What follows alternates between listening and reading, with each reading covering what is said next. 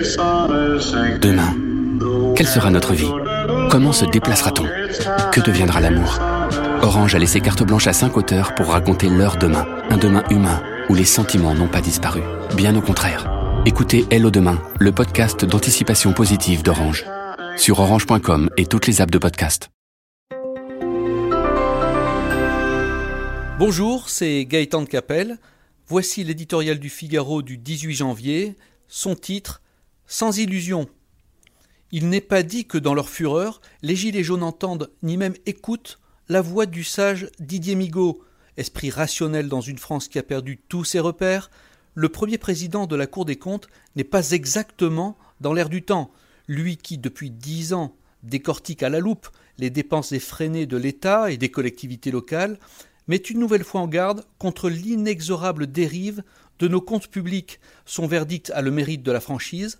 Sans profonde réforme et sans économie substantielle, le gouffre financier que nous creusons inlassablement depuis près d'un demi-siècle finira un jour par nous engloutir.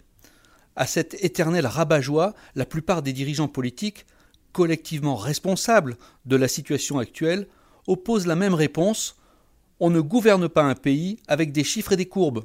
Sans doute, mais on ne le gouverne pas non plus avec des illusions. Cette année, la France dépensera probablement 100 milliards d'euros de plus que ce dont elle dispose. À compter du mois d'octobre, il n'y aura plus un sou en caisse. L'ensemble de ces dépenses, à commencer par le traitement des fonctionnaires, seront payées par l'emprunt. La dette supérieure à 2300 milliards, va quant à elle atteindre 100% du PIB, c'est-à-dire l'équivalent de ce que le pays produit en un an.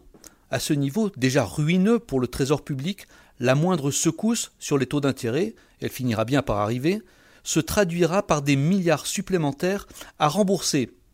Le bon sens élémentaire recommande de stopper cette mécanique infernale qui aliène notre souveraineté financière et oblige à prélever toujours plus d'impôts, avec la crise des Gilets jaunes, la France n'en prend vraiment pas le chemin.